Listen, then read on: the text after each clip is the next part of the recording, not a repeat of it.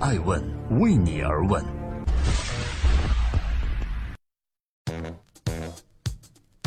Hello，大家好，今天是周末，二零一七年的十月二十一日，欢迎聆听守候周六下午一点半上线的《爱问每日人物》，记录时代人物，探索创新创富。今天共同关注：京东选址惹争议，疯狂打 call 还是疯狂打脸呢？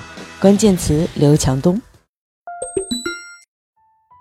今日，刘强东晒出了新的京东总部大楼的园区，并配文介绍说：“我们的新园区由四组十栋巨型大楼组成。”能容纳超过五万人，研发人员占五分之四。网友纷纷表示说：“想去别人家的大楼啊！”但也有人评论讲，感觉京东完全不考虑人才。这栋大楼离清华、北大、人大等好学校都特别远，就算实习来回也是四个小时，即使再有热情，也难以实现吧。自古选址就是大事，孟母三迁、明成祖朱棣迁都北京等等，都是经过深思熟虑。刘强东选址背后隐藏哪些玄机呢？正在播出《爱问每日人物之京东总部设在北京亦庄，蕴含怎样不可知的创业法则》。当有一个商业机会摆在大众面前时，往往很少有人看到其中的商机和未来发展方向。同经济学原理相同，只有金字塔尖上的人才能看到别人看不到的商机。京东选址这件事情同样也是这样。刘强东把京东总部定在了远离北京市区的亦庄，是从2009年开始的。那时候亦庄是北京的郊区，一定意义上来说又比较像城中村。一个做电商的企业，按理说随便找个写字楼足够了，但刘强东却不这么认为。2009年，刘强东梦想着。未来的京东会成为一家超大型公司，如果建在城市会给城市造成负担，这是其选址考虑的因素之一。即京东总部必须有足够大的可扩展空间。很显然，城区不是主要的参考对象了。另外，产业的发展必然离不开政策支持。从这个角度来看，京东总部最好离政治中心、权力中心较近。范围就再次缩小到了北京的周边。作为一个创业公司，少不了要考虑人力成本和物质成本。刘强东在公开场合多次提到团队的重要性，这是创业逻辑使然。所谓创业逻辑即一拖三，也就是团队加用户体验加成本加效率，而团队的核心就是人才。在老刘看来，价值观从来不是凝聚人的东西，而是选择同样价值观的人，文化才能趋同。那怎样才能找到价值观同样的人呢？选址便是最直接高效的参考方式了。不可否认，当一个人心对公司或者创始人的价值观充分认可时，其他的问题都不是问题。对外要辐射全国，对内要减轻负担，因此尚未开发、土地充足、处于北京郊区的亦庄成为了首选。这里是正在播出的每周一到周五九点半和每周六周日下午一点半上线的《爱问人物》。今天我们爱问刘强东，问问京东的选址到底是有哪些可供创业投资人、企业家参考？总部在了北京，但他的客服中心迁到了刘强东的老家江苏宿迁。这一次他的意欲何为呢？从商业角度来看，刘强东是做电商起家。二零零九年正是京东的创业期，在此期间，商业模式准确击中消费者痛点，并保持高速增长是十分必要的。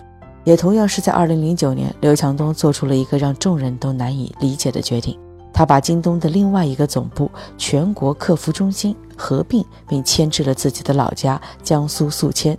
那时的宿迁类似于现在的四五线城市，在这个城市你会遇到各种问题，其他城市基本都会遇到。比如说，京东往往在快递过程中解决的最后一公里的配送，便是在这样的一个小城市发现了问题所在。在离宿迁是五十公里的沭阳，因为当地人口密集，京东自营配送无法完成最后一公里，于是二零一四年十一月，刘强东在河北的赵县开了第一家京东帮服务店。采用由县级服务中心和京东帮服务两种形式承载的方式来打进农村市场，实现电商渠道下沉。现在来看，其早年的积累为京东物流渠道往三四线城市下沉奠定了基础，也成为其竞争优势之一。那么，刘强东到底在下的是一盘什么棋呢？我是爱成，欢迎聆听守候爱问每日人物为你而问。同样是选址，马云也屡屡失败，并及时调整了很多方向。马云在一次演讲中提到。他曾把阿里巴巴的总部放在上海，办公室装扮得漂漂亮亮，但一年时间，特别累心，人也招不到。此外，还曾想把美国作为全国总部的宏伟蓝图也随之夭折。之后，马云选择了杭州作为总部。他说：“杭州作为二线城市，有足够的包容，而且浙江有国内最为庞大的中小型加工企业和制造企业群体，以及相关产业链的分工体系。”符合全球中小企业的网上专业市场的定位。这样一来，如果用同样的逻辑反观京东的话，你会发现刘强东选址透露出的野心也很明显。二零一七年亏损十几年的京东终于盈利了。这时，那些曾经看不懂的人才明白，哦，刘强东的自营模式是可行的。从刘强东发布的京东构架图可以看到，包括京东综合体、京东集团、京东金融、文化中心、京东保险、京东物流、京东商城和京东云，还有京东伙伴等等。这得从二零一五年说起了。刘强东发现，中国在线电子商务的增速在放缓。当时的数据显示，京东最强劲的竞争对手阿里，连续两年的成交总额增速低于百分之二十五，而那时候京东还处于亏损状态。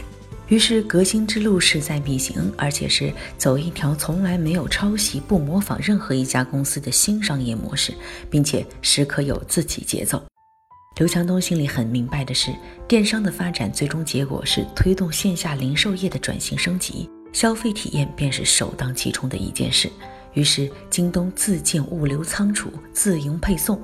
二零一七年八月，刘强东以三十九亿拿下了距离京东总部隔壁的一宗综合性商业金融服务用地。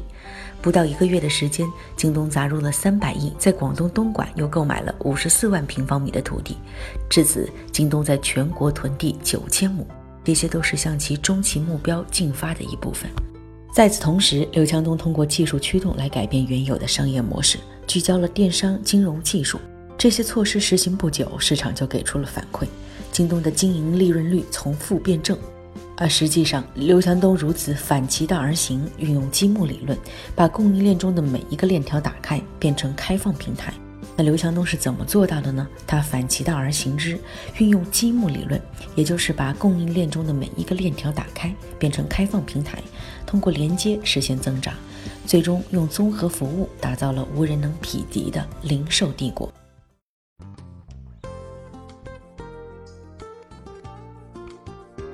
在今天爱问每日人物的最后，感谢各位聆听和陪伴。在这个星期呢，我们陆续向各位征求，如果爱问每日人物变成会员制度和收费制度，大家会怎么样？我们在后台也收到了很多不同的朋友留言，有一句我们是相信的，我们认为知识付费这一点，知识付费呢是让很贵的东西终于可以便宜了。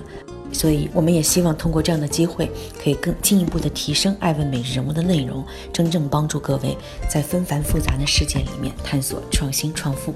面对刘强东，面对京东，我想说，一个企业的成功并非偶然，在通往成功的路上，也许任何一个决策失误或者错过了最佳时机，都有可能导致全盘皆输。看似不经意的选址，实际上是创始人对于身处行业的深入思考和未来格局的体现。那刘强东为什么能够在京东持续亏损十几年的情况下依然坚持？因为他看透了整个行业的未来发展。所以说，企业家在选择公司地址时，要结合行业发展趋势和自身节奏，审慎抉择。我是爱成爱问人物的创始人，爱问为你而问，让内容有态度，让数据有伦理，让技术有温度。爱问是我们看商业世界最真实的眼睛。记录时代人物，传播创新精神，探索创富法则。